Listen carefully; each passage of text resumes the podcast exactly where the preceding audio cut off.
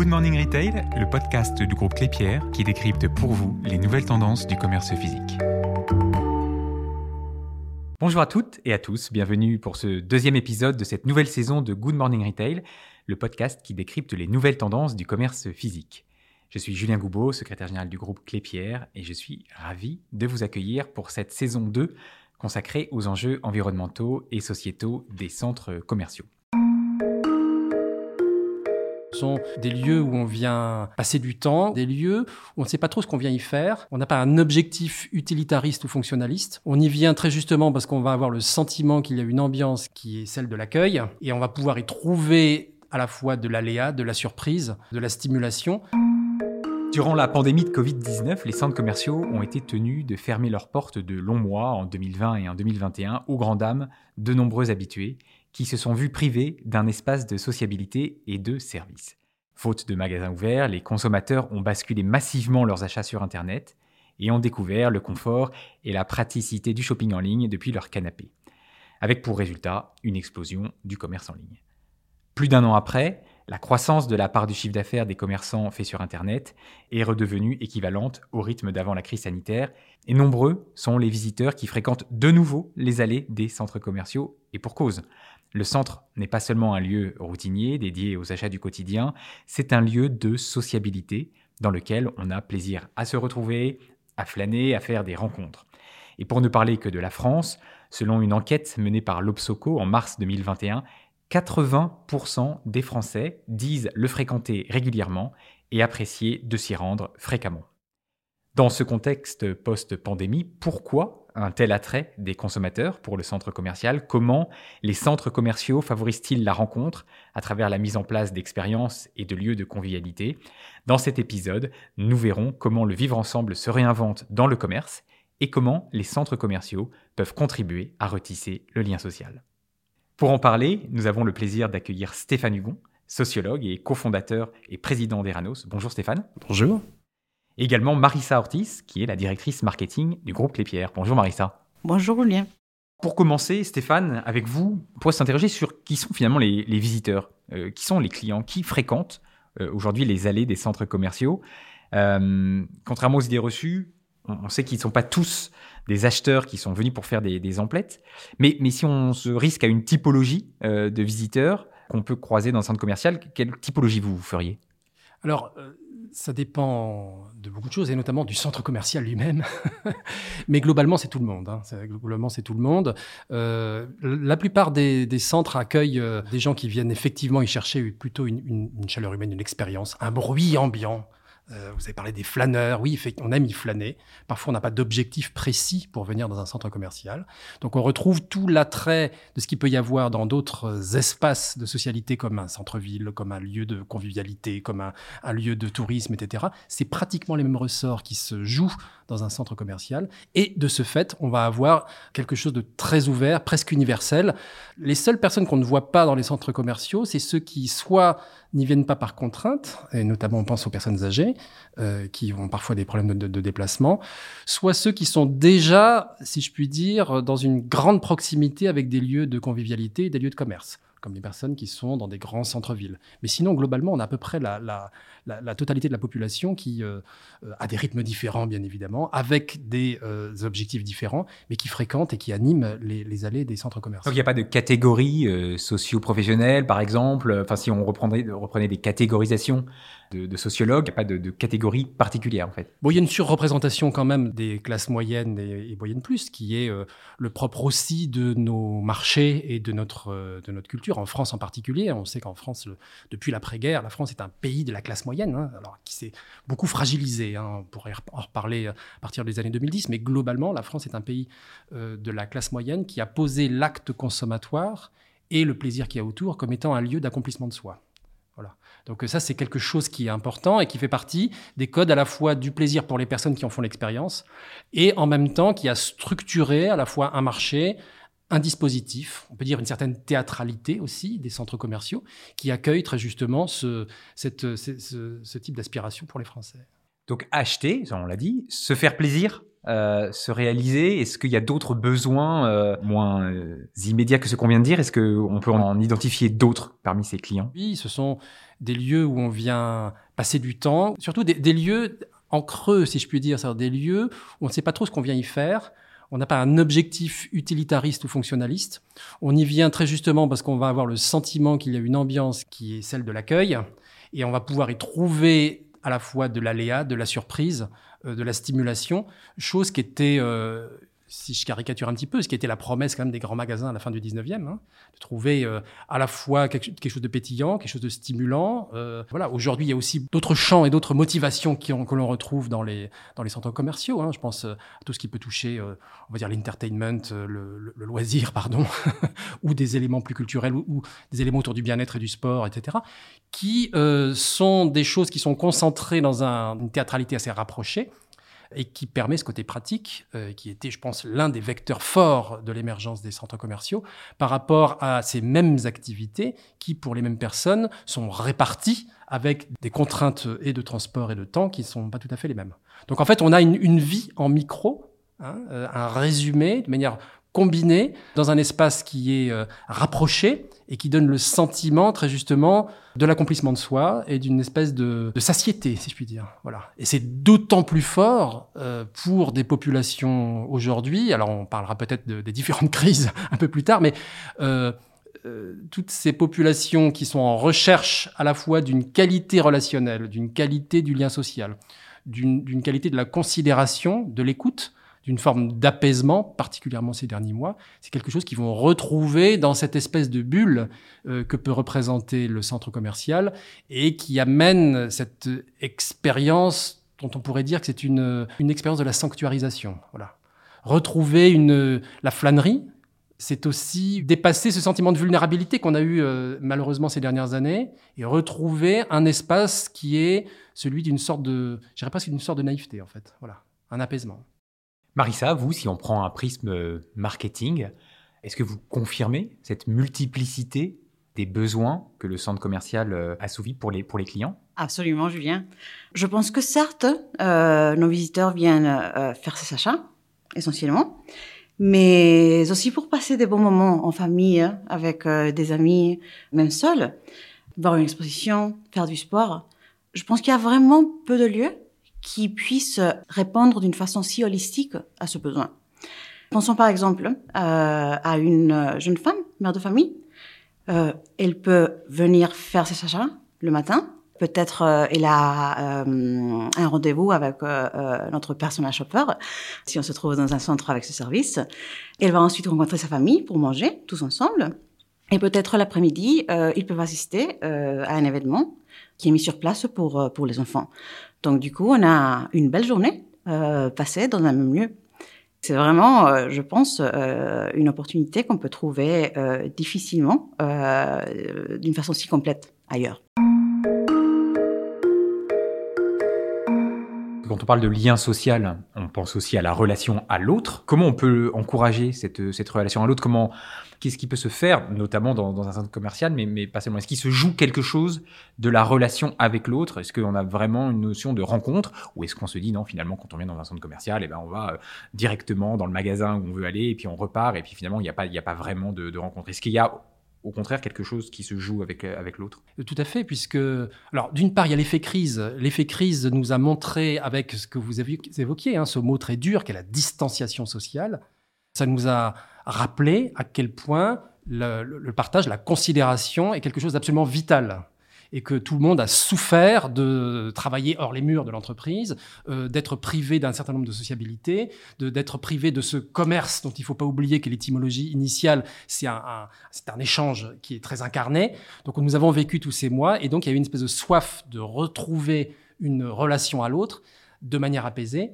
Euh, voilà, et qui, qui crée cette, cette espèce d'appétit de, de l'ensemble des consommateurs. Et à côté de ça, on a aussi, euh, au-delà de la crise courte, une crise beaucoup plus longue, qui est celle de l'engagement, de l'attachement, de la confiance dans les grandes institutions, et qui rendent inaudible le, le, le, le pacte, je dirais, de citoyenneté, de fraternité qu'on pourrait avoir les uns avec les autres, et euh, sur lequel va se substituer quelque chose de beaucoup plus fort, qui est euh, un rapport qui est plutôt de, de connivence, qui va être joué notamment par les marques, mais pas que, et sur lesquels les gens vont se retrouver et s'identifier à d'autres personnes par le biais, très justement, d'un acte consommatoire, d'une marque, d'un territoire.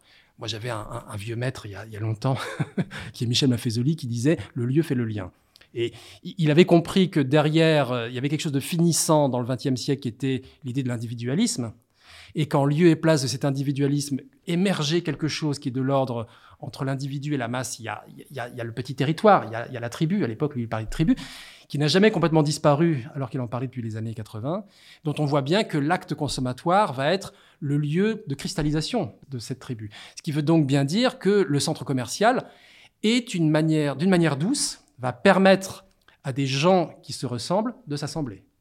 Et là, la tonalité, la théâtralité, l'architecture, la qualité du lien, l'assemblage des enseignes, le récit que proposent les centres commerciaux vont être cette espèce de médiation qui permet à ces gens de, se rencontrer les uns avec les autres, y compris sur des relations faibles. Parfois, les gens ne se parlent même pas, mais c'est exactement comme dans un restaurant ou dans un café.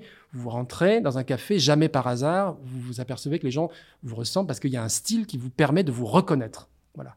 Et c'était cet imaginaire commun, cet imaginaire commun, ben, en fait, il fait territoire et il permet d'apaiser les gens. Cette atmosphère, justement, qui est créée, euh, cette connivence dont, vous parliez, qui va au-delà du simple lieu, c'est pas simplement euh, des murs et, un toit. Est-ce que c'est pas finalement euh, une notion aussi d'hospitalité que peut créer le que peut créer le, centre commercial Cette notion d'hospitalité qui est plutôt un terme qui est, réservé traditionnellement à, l'hôtellerie généralement, qui est un terme qu'on utilise de plus en plus dans le secteur du commerce pour les magasins et pour les centres commerciaux euh, aussi. Est-ce que c'est une notion qu'on travaille, euh, Marissa, dans, les centres commerciaux? Tout à fait, Julien, parce que nous comprenons l'hospitalité comme euh, la capacité d'accueillir. D'ailleurs, cette philosophie est à la base de, notre stratégie Club Store, euh, qui n'est autre chose que le parcours client et s'assurer que tous les touchpoints qui sont euh, dans ce parcours client soient pris en compte dès euh, la recherche qu'on fait en ligne euh, avant la visite, euh, avoir des informations qui soient claires, bien exposées, jusqu'à la rencontre d'une hôtesse qui sourit au point d'accueil, en passant par des zones de repos qui soient confortables, une ambiance musicale, olfactive, vraiment contribuer à que les visiteurs puissent se sentir euh, euh, à l'aise. Se sentir à l'aise et puis se rencontrer aussi, parce qu'on parlait tout à l'heure de la relation à l'autre, ça passe effectivement par, par la rencontre, et pas faire en sorte euh, que, que les gens ne se, se, croisent pas. Est-ce est que concrètement, on fait des choses pour favoriser cette, cette rencontre? Et si oui, quoi? Absolument. D'ailleurs, nous mettons en place énormément d'initiatives sur tous les centres commerciaux pour aller au-delà d'un endroit purement transactionnel. Euh, c'est euh, c'est vraiment l'incarnation de notre philosophie Shop, Meet, Connect. Je voudrais quand même euh, vous donner deux exemples sur la création de conditions pour, pour favoriser la rencontre humaine. le premier, il est relié à la sphère professionnelle. À Odysseum, notre très beau centre commercial à Montpellier, et en partenariat avec Pôle emploi, nous mettons sur place une fois par mois un forum de l'emploi avec la participation d'environ 100 candidats recrutés parmi nos visiteurs qui peuvent répondre aux besoins de staffing de nos retailers sur euh, les pics d'activité. Les activations Noël, euh, les soldes, euh, Black Friday, etc. Et ensuite, je rentre dans un exemple encore plus humain peut-être, dans le sens où il est plus personnel. Là, on rentre dans la sphère amoureuse. Donc, nous faisons sur 11 centres commerciaux, en liaison avec Happen, qui est ben, une application de géolocalisation pour se rencontrer des sessions de speed dating. Dans ce cas-là, cette rencontre se passe dans un lieu convivial qui est en plus sécurisé. C'est vrai qu'on a du mal à s'imaginer qu'un centre commercial puisse être euh, un lieu romantique. Exactement, mais du coup, euh, on, met, on met en place les conditions pour que, pour que ça se passe. Et là, les gens, ils sont rassurés. C'est, c'est vraiment un lieu où il n'y a aucun risque. On a eu euh, même une demande de mariage à Val d'Europe, oui. Stéphane disait tout à l'heure qu'il y a des publics qui ne viennent pas dans les centres commerciaux, même si on y rencontre pratiquement euh, toutes les, catégories euh, sociales. Est-ce qu'on a incité euh, des publics à venir qui ne venaient pas pour créer aussi d'autres rencontres possibles? Effectivement, nous sommes toujours à la recherche de nouvelles façons d'inviter ces gens. Par exemple, il y a, il y a un collectif que traditionnellement était conçu comme le collectif qui restait chez soi, et c'est les, les gamers, quoi. Les, les, personnes qui jouent à la console. Et normalement, c'était une activité qui se passe euh, ben, toute seule, dans sa chambre. ouais, dans sa chambre. Et c'est incroyable. Si on organise des euh, tournois, par exemple, euh, des compétitions dans les centres commerciaux, c'est vraiment euh, quelque chose qui les motive et, et on voit des affluences euh, massives, euh, des gens qui du coup ont cette excuse pour se rencontrer, alors que c'était une activité traditionnellement bah, solitaire. Mais on explore aussi d'autres territoires, par exemple euh, des activations euh, autour de, de, Jeux Olympiques de l'année prochaine, qui commencent à être mises en forme et qui vont et qui vont bientôt arriver dans les dans les centres. La dimension plutôt euh, sport. Exactement. Une autre tendance qui a été identifiée à Barcelone, l'équipe a eu l'idée de mettre sur place une initiative qui s'appelle le Doga. Donc c'est des ateliers euh, de yoga mais en compagnie de ton chien. Ça a connu un succès impressionnant. Ça a devenu du, coup euh, un événement qui est attendu euh, par nos visiteurs. Euh, donc on se rend compte qu'il y a toujours des opportunités sur des choses qui étaient normalement hors ce périmètre centre commercial. Comment est-ce qu'on peut le ramener et comment est-ce qu'on peut profiter de cette connexion possible suivant, suivant ces, ces tendances. Qu'est-ce que ça vous inspire le doga, Stéphane? Qu'est-ce que le sociologue pense de ça? C'est euh, singulier, c'est même assez euh, innovant. Mais on, on, voit bien que s'il y a cette volonté, cette appétence au lien social, c'est qu'il y, y, y a, une volonté du public de vouloir se réapproprier des expériences relationnelles. Je pense qu'il reste euh, probablement un, enjeu fort pour les centres commerciaux, qui d'ailleurs, et moi je le vois dans mes activités, euh, est déjà en place dans le domaine du luxe ou dans le domaine de la convivialité, je pense à l'alcool en particulier, c'est-à-dire une, une, expression et un monitorage de, la, de la qualité relationnelle qu'on souhaite déployer. Voilà. C'est-à-dire qu'on n'aura pas la même chose euh, probablement euh, dans les personnes qui euh, pratiquent le doga à Barcelone que les rencontres amoureuses à, Montpellier. Que les rencontres aussi professionnelles, etc. Ça, ça veut dire qu'il existe des outils qui doivent être mis en œuvre et qui sont des outils d'analyse et de pilotage de la relation et qui, euh, pour plein de raisons, notamment des raisons culturelles, sont plutôt euh, sous-estimées en Europe. C'est les choses qui, en Asie, sont très fortes. Et dans les outils de, monitorage du retail et de l'acte consommatoire chez les Coréens, il y a des typologies d'expériences relationnelles. Voilà. Il se trouve que dans la langue coréenne, il y a des mots différents pour qualifier les formes de la convivialité notamment et les formes de l'interaction sociale. Oui, parce qu'il n'y a pas forcément interaction sociale. Quand on vient faire euh, du doga euh, ou même du gaming, on pourrait se dire que finalement on est certes ensemble, mais on est quand même, c'est surtout quelque chose d'assez individuel finalement, qu'il n'y a pas forcément d'échange avec la personne qui est à côté. Alors, ça peut se discuter sur le gaming, mais dans le yoga, c'est quand même ça. Voilà, il se trouve qu'on est ensemble, mais c'est plus une juxtaposition d'événements ou d'expériences de, de, individuelles plutôt qu'un échange avec l'autre. Vous ne rentrez pas par hasard, parce qu'il y a tout un processus d'imitation qui fait que quand vous arrivez quelque part, vous vous trouvez en connivence et en relation euh, avec les personnes qui sont là, y compris si vous, n'avez aucun, euh, aucun échange verbal. Nous, on a eu l'occasion de le, suivre et de le, de le pratiquer de manière très explicite, notamment dans le retail du luxe. Les gens qui sont là, fondamentalement, ont quelque chose en commun. Ils ont euh, une construction, une perception des valeurs de la marque, une perception, une temporalité aussi, parce que les gens de 8 heures du matin ne sont pas les mêmes que les gens de 16 heures, que les gens de 21 heures, etc. Donc sur le fond, il y a déjà une espèce de, d'assemblage naturel qui fait que euh, qui se ressemblent s'assemblent. Et ça, ça crée, euh, y compris quand les gens ne se parlent pas, une reconnaissance mutuelle. J'en suis de cette tribu, j'en suis de cette communauté. Vous parliez de différenciation à l'instant, Stéphane. effectivement, souvent on a l'idée reçue qu'il n'y a rien qui ressemble plus à un, un centre commercial qu'un autre centre commercial. Euh, et pourtant, il y a cette, besoin d'identification, d'appartenance à la, tribu dont, vous parliez. Qu'est-ce qu'on fait, euh, Marissa, pour travailler cette dimension de différenciation, cette dimension très locale finalement des, centres commerciaux?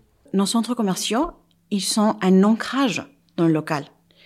Il faut penser au fait que euh, pour la zone chalandise et les habitants de la zone chalandise d'un centre commercial, euh, le centre est son centre. C'est une marque individuelle. Euh, c'est peut-être, euh, s'ils habitent là depuis longtemps, le centre où ils allaient rencontrer ses amis euh, quand ils étaient jeunes, le, le, centre où ils ont rencontré sa petite amie, euh, le centre où ils vont maintenant avec ses enfants, avec sa famille, etc. Et ceci nous donne vraiment euh, une, une, légitimité. Nous avons un centre commercial à Guimarães. au Portugal. Au Portugal. Dans ce centre commercial, En fait, la directrice du centre, elle avait une grand-mère qui était euh, dans une résidence euh, du troisième âge. On a pris quatre grand-mères âgées entre 82 et 92, 98 ans, qui ont tricoté 1250 carrés au crochet pendant deux mois. Et ça leur a permis de réaliser 12 magnifiques culs géants qui sont installés pour décorer les allées du centre. Donc euh, les grand-mères, euh, elles sont venues au centre et elles ont pu euh, découvrir avec beaucoup d'émotion le fruit de leur travail lors de l'inauguration. Un grand panneau a également été mis en place avec les photos des grand-mères pour que les visiteurs puissent leur adresser des messages de félicitations. Donc, grâce au centre, ces dames âgées ont pu trouver une occupation valorisante pendant deux mois et échanger avec les visiteurs. Je peux également vous parler de l'exposition organisée pendant les travaux de Centre Le Gru en Italie. Les palissades de chantier ont été utilisées pour mettre en avant huit œuvres réalisées par un artiste de la région. Grâce au centre, cet artiste a pu bénéficier d'une visibilité inespérée et rencontrer son public lors de la soirée de vernissage. Et je trouve que, que dans ce sens-là, nous jouons vraiment un, un rôle euh, structurant parce que on peut aussi penser à des centres commerciaux entourés par des personnes pas aussi favorisées. Donc favoriser par exemple la participation d'artistes locaux et d'être reconnus comme le lieu où les choses importantes se passent. Nous avons toujours monter des équipes des pays sur est-ce que nous pouvons, par exemple, euh, être le centre euh, où la finale de la compétition intrascolaire de danse euh, peut avoir place. Oui, c'est exactement ce qu'on cherche. C'est d'être identifié comme le lieu où euh, les choses importantes euh, de l'entourage se, se passent il y a un enjeu de, reconstruction de la mémoire collective, en fait.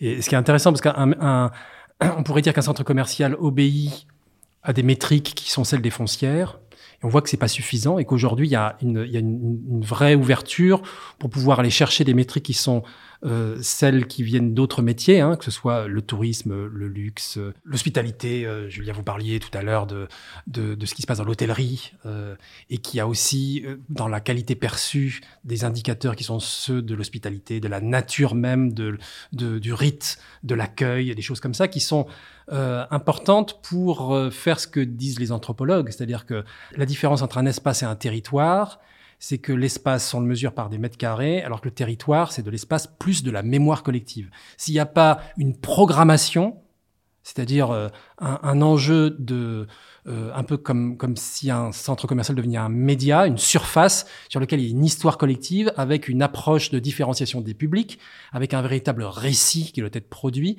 avec des événements qui doivent être euh, séquencés de manière maîtrisée.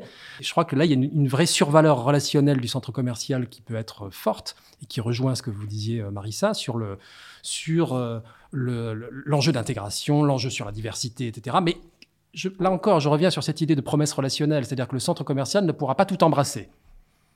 Et je pense que le centre commercial, euh, globalement, ne pourra pas avoir une, une, mission universaliste.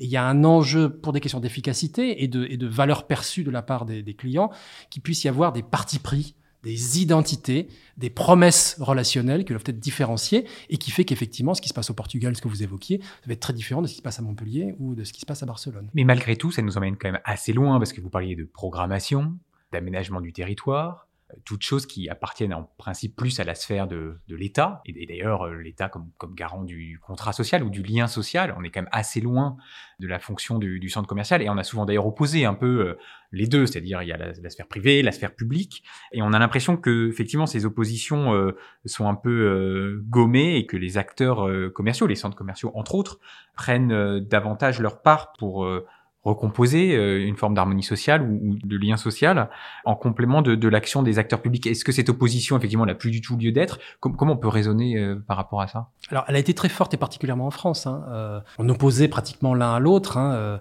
et il y avait cette espèce d'aversion à voir rentrer les opérateurs privés dans des espaces qui étaient sacralisés comme étant le public. Il faut se souvenir de, de ce qui s'est passé au moment de l'ouverture du carrousel du Louvre, où il y avait cette espèce d'aversion absolue. Hein. Il y avait une sacralité du fait culturel. Aujourd'hui, c'est plus du tout le cas. C'est-à-dire un centre commercial à côté du musée du Louvre. C'était exactement. un supermarché sous, le, sous la Joconde, ce qui était scandaleux. Aujourd'hui, on voit bien que c'est très différent. Aujourd'hui, il y a cette porosité des espaces qui était en plus accélérée par ce qu'on a vécu ces derniers mois, c'est-à-dire que euh, cette unité de lieu, de temps et d'action qui caractérisait à la fois la vie dans l'entreprise, la vie dans la famille et la vie dans l'espace public ou l'espace commercial, est rentrée en superposition, en porosité, euh, voilà. Et pour autant, je pense que si ça ouvre une granularité possible entre le privé et le public, qui d'ailleurs est désiré hein, par, la plupart des, consommateurs et des citoyens. Euh, c'est quelque chose qui est, euh, qui, à mon avis, on en est au début, et vous savez qu'en France, on avait cette tradition-là.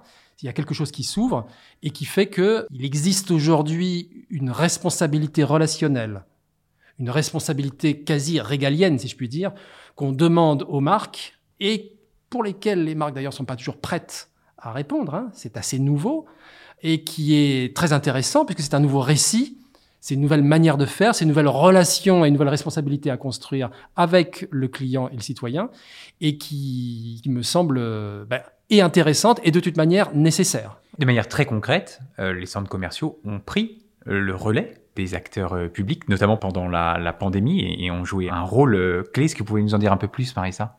Oui. Pour commencer, ce qu'on a essayé de faire, c'est de ne pas perdre le lien avec euh, nos, nos, visiteurs à travers les réseaux sociaux, concrètement.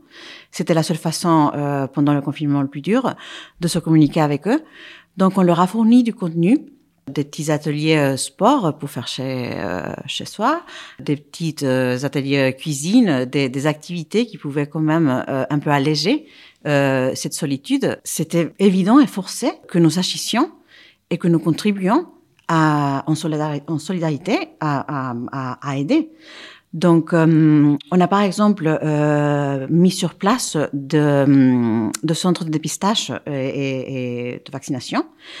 Un million de personnes euh, ont été vaccinées dans les centres Clépierre euh, à travers l'Europe pendant, pendant la, crise du Covid. Concrètement, à Porta di Garma, euh, en Italie évidemment, on a mis sur place euh, un centre de vaccination de 1000 mètres carrés qui avait une capacité de recevoir 3500 personnes par jour. Donc, en collaboration avec euh, la Croix-Rouge, mais vraiment en solidarité avec la, la, situation. Nous avons aussi la création de centres d'accueil pour les personnes victimes de violences domestiques, car comme chacun le sait, la violence domestique a malheureusement explosé pendant le confinement. Je pense que nous assistons vraiment à une véritable immunisation des centres commerciaux. Nous utilisons par exemple une partie de nos centres pour euh, recueillir euh, de l'aide euh, pour les victimes de la guerre maintenant. Nous sommes toujours en train de, de nous questionner sur quel est le rôle euh, que nous pouvons jouer sur, sur ce genre d'initiative.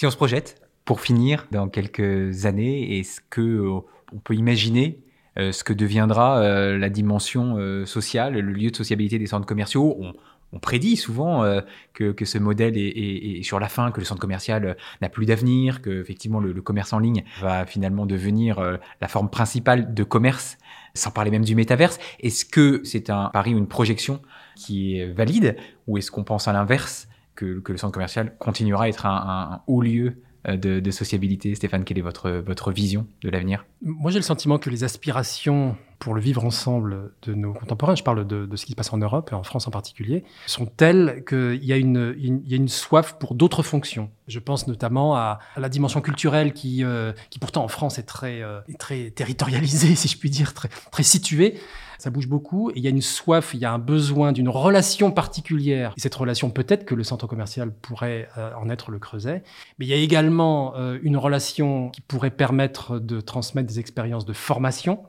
Et je pense que de plus en plus, euh, les personnes peuvent aller chercher une expérience de transmission de la compétence. Et je pense que le centre commercial peut être un lieu sous des formats très courts, sous des formats du quotidien, sur des formats suivis, qui pourrait être une voie possible. Et aussi, il ne faut pas oublier qu'une très grande partie euh, de nos contemporains, pour des raisons d'habitude, ne vont pas dans des lieux de culture au sens euh, traditionnel du terme, et que l'expérience esthétique va se jouer par d'autres canaux. Et je pense que le